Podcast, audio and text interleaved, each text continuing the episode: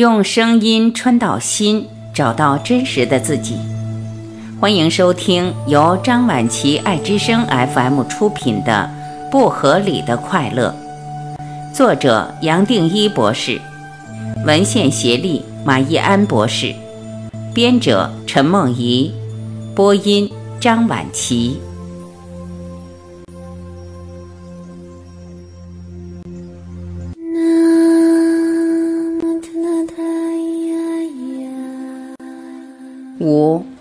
上瘾对快乐的追求成为不快乐的来源。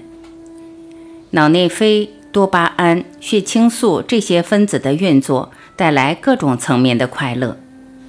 强烈的愉悦和快感是脑内啡带来的，就连吃一碗饭、听到一句好话都会带来脑内啡的释放。这已经成为再平常不过的经历。以至于我们不会特别感觉到它的重要性。很有意思的是，脑内啡的作用和临床使用的吗啡很接近。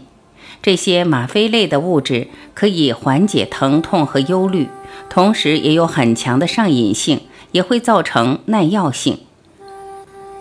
我们多少会好奇，为什么演化留下了脑内啡这样的物质？想想，如果没有脑内啡的路径，我们看这个世界一定很灰暗、很悲观。一直到一百多年前，这些从鸦片来的物质还拿来治疗焦虑和忧郁。再举一个例子，有一种药物纳洛酮可以治疗海洛因上瘾，却会让一个人对食物、性、环境刺激的反应都钝化了，失去了所有的快感，活得像行尸走肉，没有活力。人体内还有一种物质强啡肽，作用与脑内啡恰好相反。强啡肽会引发厌恶感，让身体不舒服，甚至让人莫名其妙地生出种种奇怪的念头，连自己都会害怕。有趣的是，生理需求没有满足时，也会产生强啡肽，促使我们赶快排解掉这种不舒服的感觉。生理的需求会升起，也会消失。就像是这些因子交替作用的轮回，很有意思。就好像人体内有这些苦乐交替的因子，让我们在苦与乐之间来来去去，维持某一种平衡的状态。有乐就有苦，似乎是人间的常态。不光是脑内啡可以让人上瘾，就连多巴胺也一样。我们都知道，骨科碱、香芹、酒精会让人上瘾。这些物质都会刺激多巴胺系统，也就是前面提过的期待或奖励系统，带来一种清醒感，也让人比较振奋。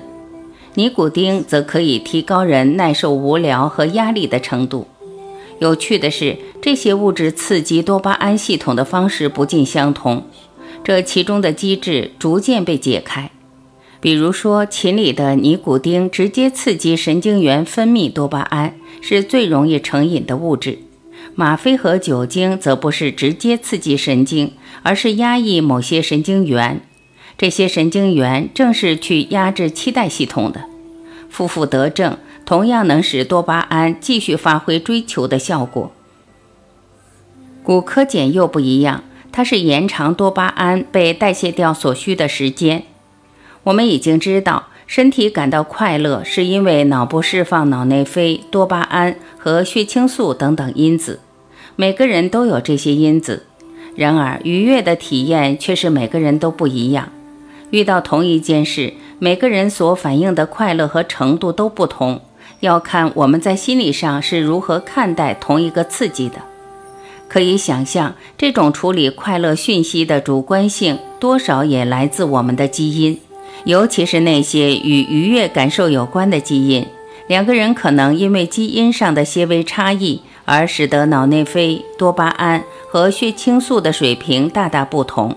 也许是合成量高低、消耗速度快慢，于是就影响了一个人快乐的定值，也就是一个人平常所能感受到的快乐程度。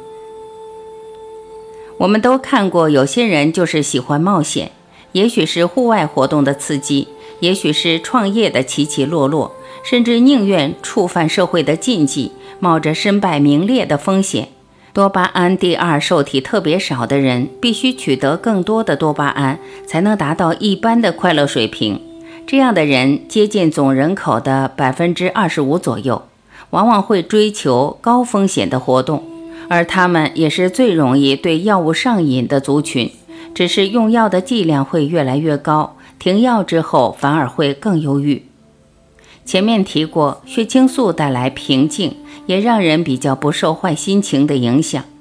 很有意思的是，不同的人种调制血清素水平的基因确实有差异。举例来说，血清素运送蛋白的基因有一种变异性，可能让血清素能在脑中停留更久，作用更长效，而使得拥有这种变异的人不那么容易不快乐。黑人比起白种人、西班牙裔和亚裔种族来说，拥有这种变异的比例更高。然而，别忘了，一般的快乐是受身心综合制约的产物。